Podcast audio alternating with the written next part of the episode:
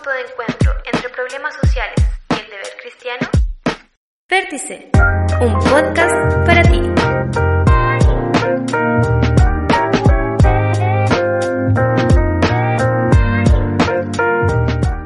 Hola amigos, ¿cómo están? Continuamos entonces con esta segunda parte de este podcast relacionado con los derechos del niño y el deber cristiano y queremos ir haciendo preguntas a nuestras invitadas. Naid. Relacionándose con una de las primeras preguntas, existe una responsabilidad por parte de la sociedad, ¿verdad? Entonces ahora la pregunta sería, ¿cómo una persona X, una persona natural, puede ayudar a un niño en situación de residencia? Eh, comúnmente eh, uno ha escuchado el tema de la adopción, ¿verdad? Pero se, eh, existen miles de formas más y aquí tenemos a dos expertas en el tema, así que es interesante saber cómo nosotros como personas podemos ayudar a un niño en situación de residencia. Eh, considero que es, relevante ser empáticos con los niños, eh, es, relevante no estigmatizar ni discriminar. ¿Por qué lo menciono? Porque muchas veces nos referimos socialmente a ellos como si estuviesen en un nivel o en, una, en un escalón de desventaja. Si bien eso puede ser muy real, eh, el trato es una relación que nosotros debemos mantener aún con los niños eh, con el mismo nivel de respeto que con cualquier otro niño en otro contexto. Y eso significa eh, no buscar em, dar ventaja ni desventajar a un niño con experiencias que puedan tener. Creo que es relevante visitarlos, creo que es importante tratarlos siempre como sujetos de derecho y antes se hacía mucha mención al tema de la viralización como de situaciones. Yo creo que eso es una de las cosas muy relevantes. Cuando pasen sucesos así, em, de gravedad y todo, que igual se ha visto acá, ustedes pueden googlear situaciones de residencia y hay muchas. Los niños incluso si tienen sus dispositivos logran grabar y todo. Pero eso, generar burlas, generar situaciones como de masificación eh, social, eso es positivo para ellos porque eh, los identifica y los hace sentir también mal. Ellos no están ahí por una decisión ni por su voluntad. Entonces igual hay que proteger la dignidad de una persona en todo momento y por sobre todas las cosas. Eh, delante Fran hacía igual alusión a, las formas alternativas en que podemos dar respuesta también. Dentro de esas están apadrinar, está hacer familias de acogida, aun cuando no haya vinculación consanguínea con ellos, eso es posible, llegando a aquellos programas que eh, están para restituir los derechos en acogimiento familiar y muchos podríamos estar en esa condición de, ser incluso familias adoptivas de los chicos en los casos que se puede. Ya considero que es relevante eh, también visitar en oportunidades, eh, entregar tiempo, calidad de tiempo, obsequios cuando es algo que está autorizado, por ejemplo, igual es algo bien significativo, son experiencias bien bonitas. Hay momentos en que los niños sienten soledad, como por ejemplo los días de su cumpleaños, eh, situaciones que son muy relevantes en donde a ese nivel de detalle muchas veces no se puede llegar. Ya hay, como se mencionaba, hay distintos tipos de instituciones, de residencias, y no todas tienen los mismos principios rectores de cuidado, no todas tienen las mismas ventajas económicas, estructurales, también como se hacía mención. Y por tanto, muchas personas con algo muy pequeño pueden hacer un día distinto eh, para un niño. Pueden cambiar la experiencia de ese día tan solo con una visita, con una preocupación, eh, mostrándoles también afectos de, desde lo que implica relacionarse con ellos. Aparte de lo que una persona natural, como decían ahí, ¿cuál sería la responsabilidad del cristiano?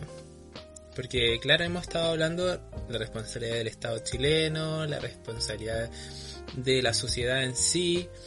No es, que, no es como que el, que el grupo cristiano esté fuera de la sociedad, obviamente estamos dentro, pero específicamente, ¿qué es lo que podríamos aportar como un poco más respecto a este tema? Eh, como dejo el tema abierto para Francisco o Claudia que quieran aportar.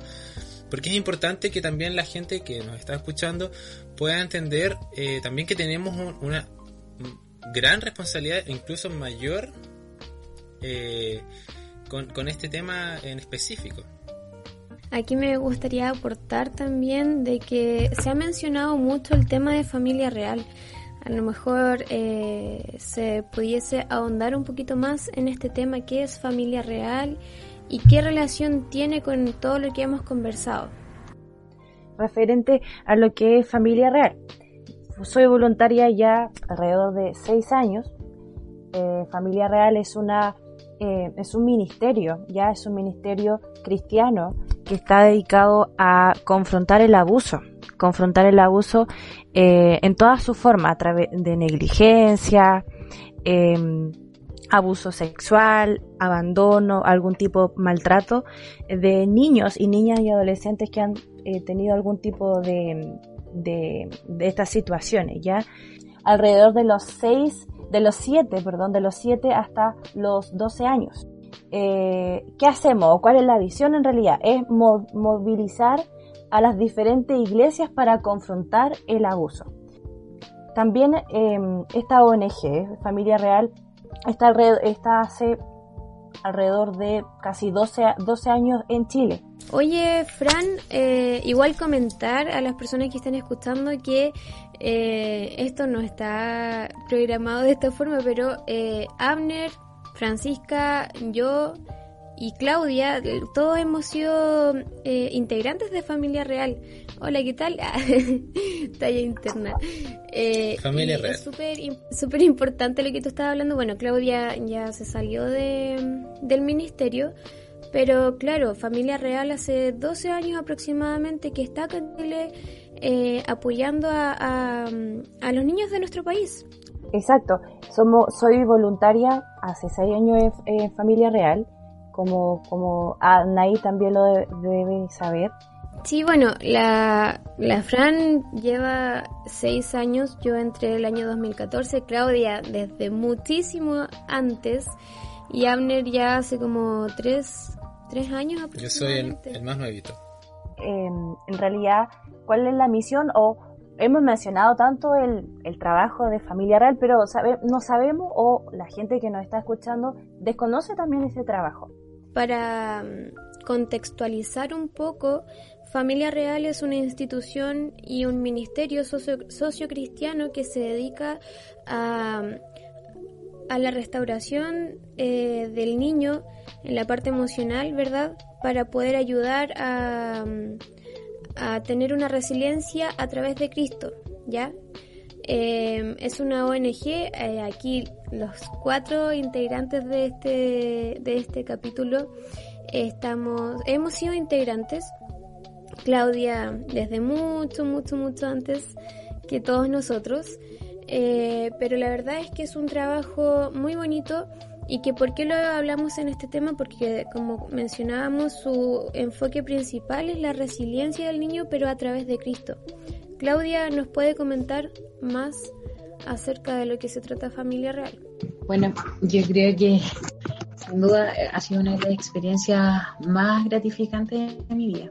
Yo creo que uno cuando ha estado en Familia Real marca tu vida en un antes y en un después es, como lo señalas tú, un ministerio muy potente que trabaja eh, hacia los niños, pero que sin duda tiene un impacto principal en, la forma en que ves, a, ves el mundo, ves, ves a los niños eh, de manera posterior. La institución en sí eh, del Estado puede buscar alternativas, pero una respuesta mayor siempre va a ser en Cristo yo creo que para mí eh, haber estado en familia real en el me ayudó también a resignificar eh, experiencias tanto personales, resignificar como mi profesión, entender el propósito mayor que yo podía alcanzar a través de, esto.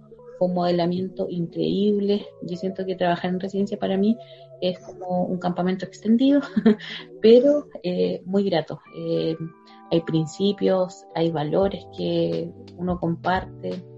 Eh, yo los recuerdo con mucho, con mucho cariño porque como les digo es un sello que queda también en el voluntario que participa.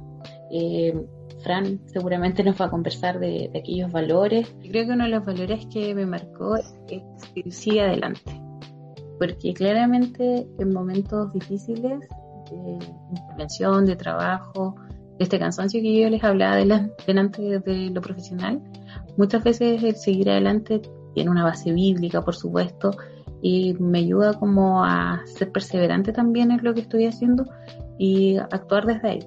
Ya para mí los principios del Señor son los que fundamentan todo como el, el reseteo que me puedo dar a diario para volver al día siguiente a un lugar como les mencioné, que con todo lo que escribí no es como para decir vuelvo con tanta energía, pero en Cristo está la diferencia. Yo creo que, y eso es una de las cosas que eh, haber sido parte de, este voluntariado me ayudó también por un ministerio que trabaja contigo, que trabaja para que uno demuestre no en las propias fuerzas de uno, sino que en el trabajo que Dios hace con cada uno de nosotros. Exacto.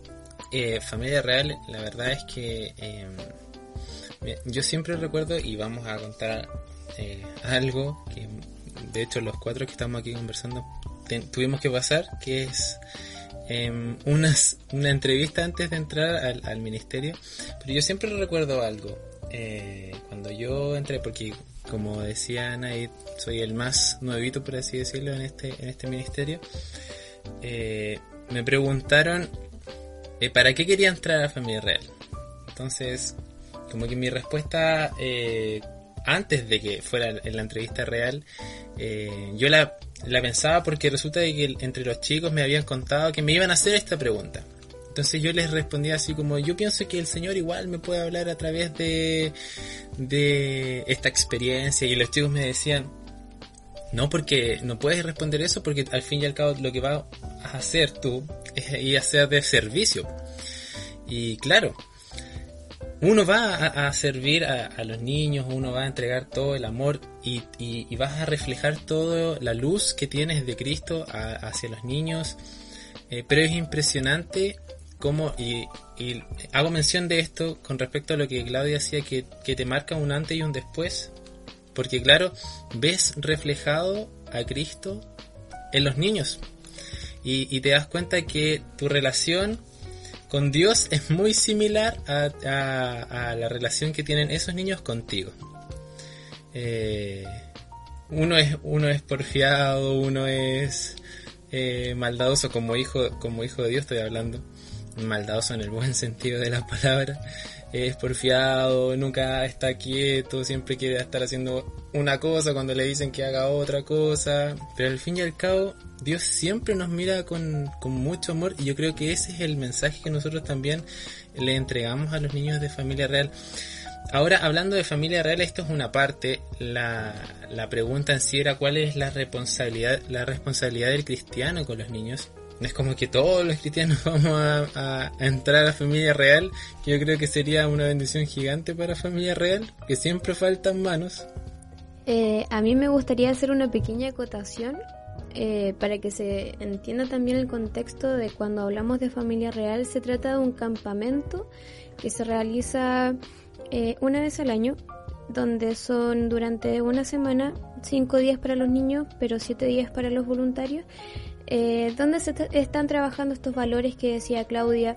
Trata eh, siempre como de la realeza, sigue siempre adelante, entre otros, eh, donde el, enfoque principal es que el niño pueda tener una resiliencia a través de Cristo y, y, entregarles un mensaje de esperanza, pero no tan solo se trabaja durante esos siete días, sino que eh, durante el año se está realizando un seguimiento.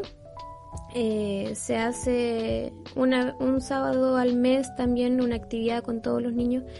Pero eso, básicamente, para que se entienda cuál es el trabajo que realiza Familia Real. Pero, como decía Abner, eso es una parte de todo lo que el mundo cristiano puede aportar para ayudar a todos los niños. Y ahí no sé si Fran nos puede compartir un poco de, su opinión respecto a este tema. Sí, yo creo que la responsabilidad que tenemos nosotros como, como cristianos, como personas que integramos la iglesia, que estamos sirviendo en nuestra iglesia, en nuestras diferentes congregaciones, es un poco también de poder em, tener alguna movilidad de, de, las iglesias en realidad, ¿ya? hacer un trabajo también desde, desde la propia iglesia con los niños. Muchas veces a los niños eh, eh, se les descarta para algunas situaciones y yo creo que no le hemos tomado el real peso de lo que significa el poder, eh, el poder trabajar con los niños, ¿ya? Eso debiese ser algo que la iglesia, no, con esto no quiero reprimir a ninguna iglesia, más bien todo lo contrario, sino que la importancia del trabajo de los niños, ¿ya? El Señor, el mismo Señor Jesús también nos dijo en, su palabra, dice en Marcos, ¿verdad? 10, 14 dice, viéndolo Jesús se dignó y le dijo, dejad a los niños venir a mí y no se los impidáis porque de, lo, de los tales es el reino de Dios. O sea, en principio vemos que el Señor ama a los niños. El Señor ama a los niños, no los quiere ver tristes. El Señor quiere que lo, eh, ama a los niños. Eso por primera, eh, por primera parte. Debe haber un trabajo eh, pastoral también dentro de las iglesias. También debe existir una movilización de las iglesias en, en, en favor del abuso infantil frente a, a, estas situaciones que se, que se dan. Eh, y quiero contar también mi experiencia un poquito y es súper breve respecto a, lo que me pasó también en Familia Real. De hecho, eh, la primera vez que yo fui a un campamento, tal como lo explicó Naid, fue justamente cuando Claudia estaba.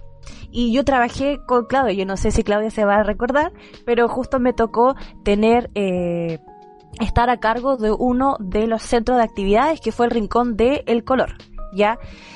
Eh, por, eh, entre paréntesis también eh, eh, hablo que dentro de esta semana de, campamento que se realizan también hay diversas actividades que se realizan. Ustedes, si ustedes pudieran estar en, en, un, en una fecha de campamento, se darían cuenta de todo el trabajo y toda la movilización que se debe hacer, todo para que esto pueda funcionar de buena manera. Y me tocó estar en este rincón de color y uno podía ver a los niños, cómo trabajaban, cómo eh, tenían habilidades, cómo se fortalecía a través de campamento esta, esta, esta, esta, esta capacidad y habilidades que tienen los niños también podíamos ver la enseñanza bíblica, cómo era el impacto de la enseñanza bíblica de los niños. Es muy importante porque no es un campamento como quizás pueden hacer muchas ONG, sino todo lo contrario, es un campamento que tiene un gran impacto. De hecho, yo no sé si ahí Claudia me puede ayudar, pero eh, las horas de campamento son casi, eh, se puede contabilizar como todas las horas de los niños en una escuela bíblica a lo largo de un año. Entonces, el impacto sí o sí genera. Y también otra cosa que hablaban ahí es respecto, por ejemplo, al trabajo que también se realiza eh, al menos aquí en Temuco, ya en la región de la Araucanía, con los egresados, con aquellos niños que sobrepasan la edad que se permite para el campamento. ¿Ya? O sea, hay un seguimiento también con los niños de 12, 13, 14 años, eh, no en campamento, pero sí en los seguimientos que mencionaban ahí a lo largo del año. Hoy en día, por esto de la pandemia, es muy difícil poder llegar a estos centros de residencia donde están los niños o a sus casas por un tema de seguridad, de salud, ¿verdad? Pero se está haciendo todo lo posible por llegar a ello a través de esto. Pero sabemos que el, el mensaje que puede restaurar la vida de los niños es el mensaje, es el evangelio, es, es el, Evangelio tiene un gran poder eh, si uno también puede enseñarle a los niños cómo acudir a este Jesús, como la esperanza. De hecho, una, una de, nuestra, de nuestras pautas es llevando una gran esperanza. No sé si ustedes se pueden recordar, chiquillos. Y bueno, lo mencionaba Claudia, uno de los grandes, eh, hay tres valores en familia real. Y uno de ellos es, como decía eh, Claudia, eh, sigue siempre adelante. Y a mí me gusta el otro que dice, haz que cada momento importe. Y no sé si nos podían ayudar los chicos, David Abner, con, que, con el primero, ya que es el trato de realeza, pero eh, que nos pudieran también contar algo de lo que ellos recuerdan. Y respecto a mi experiencia, yo el primer año de campamento, cuando asistí como voluntaria, lo único que quería era regresar a mi casa Pero eh, una vez que yo vi a los niños llegando en un, en un bus, todos los niños, y vi sus caritas, yo decía, no, yo no me puedo ir a mi casa. Eh, e, es tanto el impacto que el Señor trabaja también con uno y después va trabajando, bueno, va trabajando también con los niños, pero es tanto el impacto que genera eh, eh el, el, Señor en su vida, en esta restauración, eh, que yo creo que el Evangelio es la única, eh, de hecho es la solución a, a, a, los problemas, a restaurar sus vidas. Exacto, como dices tú, Fran, la solución es Cristo. La solución es Cristo y su Evangelio. En la palabra también, en las escrituras, nosotros podemos encontrar eh, que Dios nos dice que debemos defender al débil y al huérfano, hacer justicia al afligido y al menesteroso. Aquí habla específicamente del huérfano en Salmos 82.3, eh, pero también se refiere al débil, al afligido y al menesteroso. Y en realidad eh, los niños, no tan solo los huérfanos que quizás podemos como considerar eh, que se puedan encontrar este tipo de niños en las residencias o qué sé yo, sabemos que hay todo tipo de niños, pero hay un eh, Dios nos dice que tenemos que hacer esto, defenderlos eh, y consideremos a todos los niños. Eh, una vida inocente, una vida eh, que no tiene mayor protección por sí solo, Dios nos pide que los defendamos, que, que hagamos justicia. Dice también en Deuteronomio, Él hace justicia al huérfano y a la viuda y muestra su amor al extranjero dándole pan y vestido. En el fondo, es una responsabilidad como cristianos de proteger a los niños. No tan solo a los niños que, que quizás vayan a nuestras iglesias, ¿cierto? O los niños que pertenecen al Ministerio de Familia Real, como lo que estábamos diciendo, sino que habla en general. O sea, como cristianos tenemos una responsabilidad. Exacto. Quisiera, quisiera añadir algo también respecto a lo que dicen ahí que me parece muy interesante porque eh, la ONG de Familia Real también, eh, también una de sus ideas es que una vez que los niños puedan pasar por, por Familia Real, ellos también pueden insertarse dentro de las iglesias que trabajan, porque también eh, quienes trabajan son voluntarios, ya como es una ONG son voluntarios, ellos no reciben ningún tipo de dinero eh, y son de diversas iglesias de nuestra región y también de Chile donde, donde se celebran estos campamentos o estos seguimientos y está en familia real. Entonces la importancia también que tiene la iglesia en poder tomar a estas personas para eh, de alguna manera también seguir trabajando y, y, que no pase que el niño después de familia real o de cualquier otro tipo de, programa también eh, queden fuera sino que todo lo contrario. Para eso también yo creo que debiese también haber una capacitación con las personas eh, eh, dentro de, de, nuestra iglesia como para trabajar con los niños eh, que llegan desde afuera. Eh, una capacitación pastoral, una capacitación de las personas que trabajan, que están, que están con los niños. Como hablábamos anteriormente eh, respecto a la responsabilidad de un cristiano, ¿cierto? Mencionamos la, lo importante que sería que todos los cristianos a nivel iglesia nos capacitáramos, ¿verdad? Eh, para poder hacer un trabajo especial con cada niño. Sin embargo, sabemos que a pesar de todos los problemas que, que hemos comentado a través de, de este extenso capítulo, eh, debe haber alguna solución. Y queremos plantear eh, si ¿Cuál creen ustedes que es la solución que Cristo eh, puede traer a la vida de estos niños en base a todo lo que hemos conversado? Dentro de la respuesta que implica para mí decir por qué un niño puede llegar a ser impactado eh, a través de Cristo, es por la propia experiencia que cada uno de nosotros tenemos. Al ser parte del cuerpo de Cristo, nosotros sabemos que relacionarnos eh, con hermanos nos fortalece, nos cuida, nos protege, nos bendice, porque otros se preocupan por nosotros. Y es lo que los niños necesitan. Eh, un niño que ha vivido situaciones de, de impacto traumáticas en su vida, necesita volver a confiar, necesita volver a tener esperanza.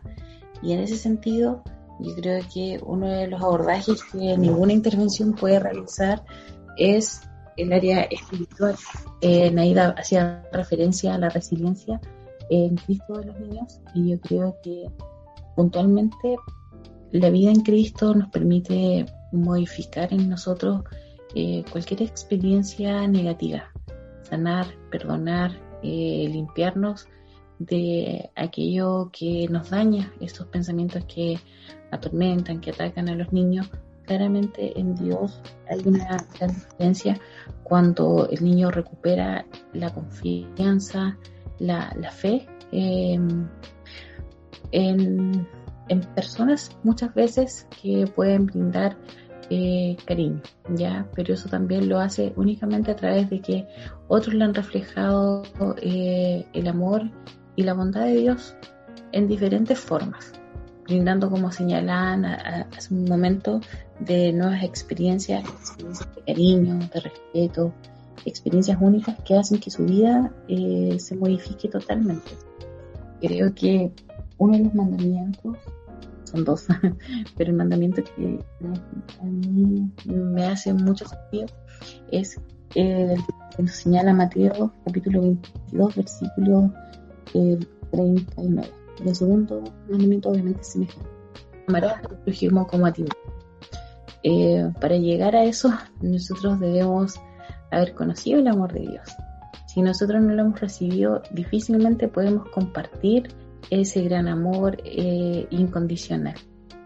Esto, esta forma de amar tiene que ser de esa manera incondicional, porque así como Cristo nos acercó al Padre, nosotros podemos acercar a otros a este reino.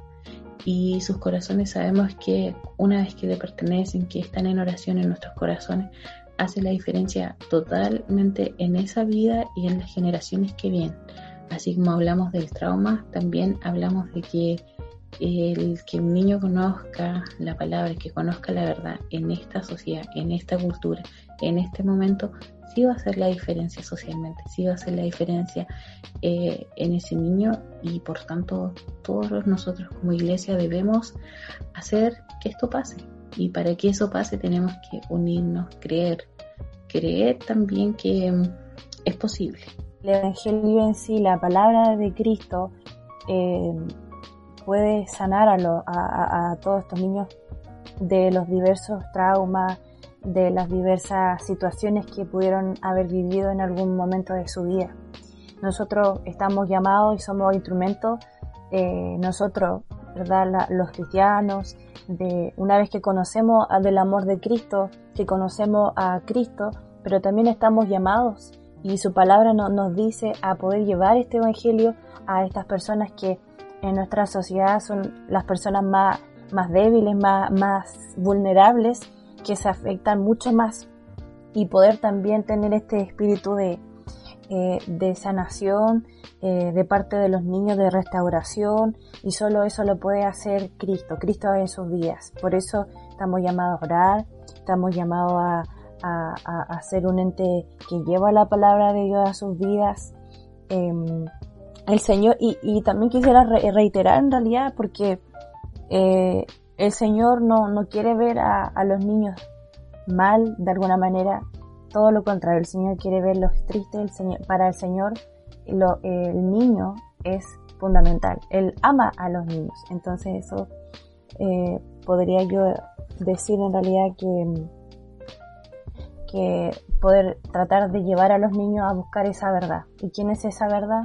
La verdad es Cristo. Cristo ama a los niños tanto así que hace un símil y, nos, dice que quien fuera como un niño no entrará al reino de los cielos. Y solamente con e, e, esa, frase eh, nos hace pensar de que cuán importante es el niño para, Dios, para Cristo, es, muy importante. Como siempre, Cristo es la solución para, para, para el hombre. Y como bien dicen ustedes, eh, tanto nos esmeramos por compartir el Evangelio a otras personas, tanto nos esmeramos por mostrar la luz de, de Dios, eh, tanto nos esmeramos por compartir las buenas nuevas con las demás personas, también así tenemos que incluir a ese grupo de personas, a los niños, ya no están, no están extensos a, eh, al, al compartir este Evangelio. Es para todos, es para ellos, Cristo es la solución. Eh, él murió por todos nosotros, por niños, por grandes, por pequeños, por todos murió y, y el amor, bien, bien como dice Claudia, el que no ha experimentado el amor de, Dios eh, no puede tener ese amor para con los niños. Tenemos que experimentar ese amor para que nosotros podamos entregar también eh, eh, ese amor hacia los niños. no sé si quieren agregar algo más. Ya estamos por terminar nuestro, nuestra primera edición de este podcast. Naid, no sé si quieres agregar algo más. Bueno, se ha dicho todo, la verdad. considero que que cuando uno realmente conoce eh, el amor de Dios como Padre, eh, es algo único. Yo creo que más de los que, más de, uno de los que estamos, eh, de los que están escuchando, perdón, este podcast, quizás no han tenido una buena vivencia con, con sus padres biológicos.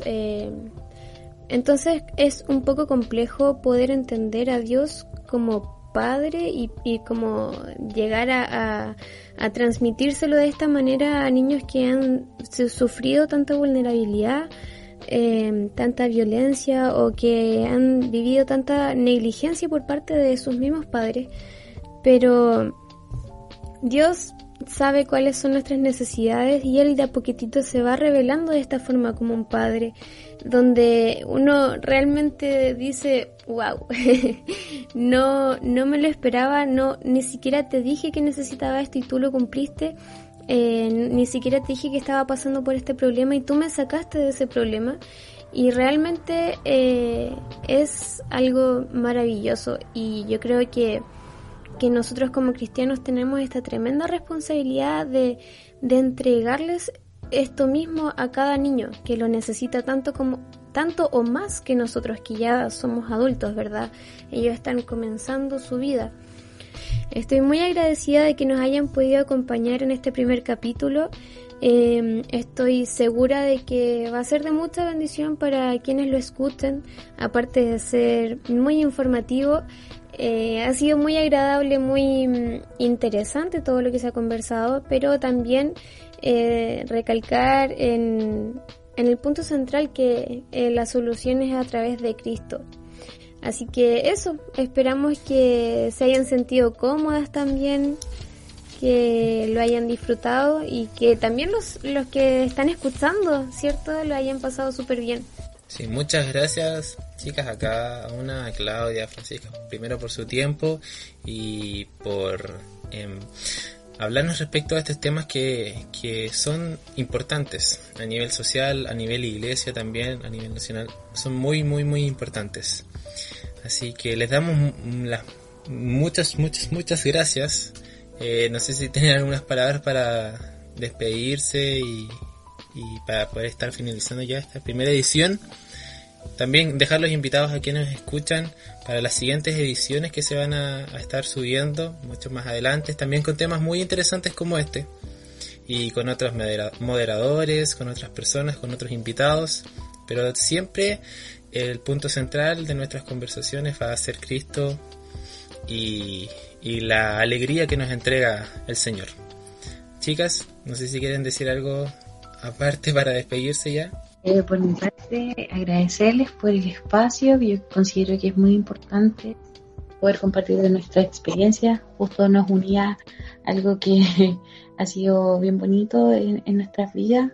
Además también eh, considero que nos puede ayudar de todo lo que dijimos eh, a reflexionar. Hay mucho por hacer y sin duda cada uno puede servir desde donde esté.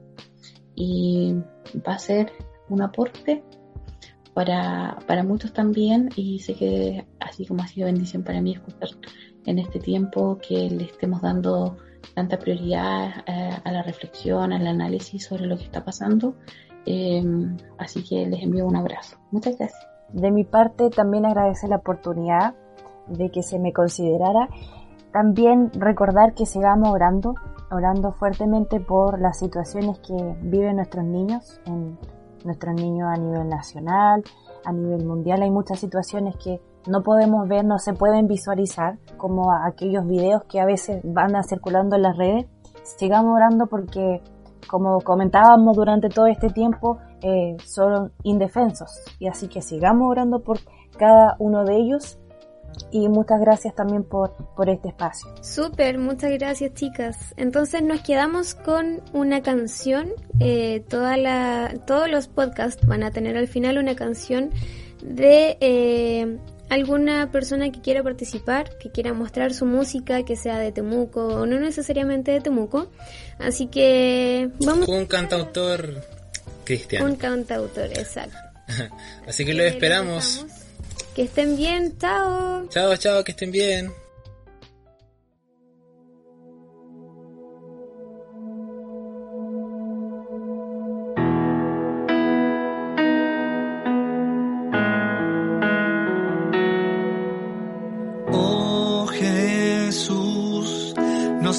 Dejaste una misión. Alcanzar este mundo con tu amor. Al sediento compartirle salvación.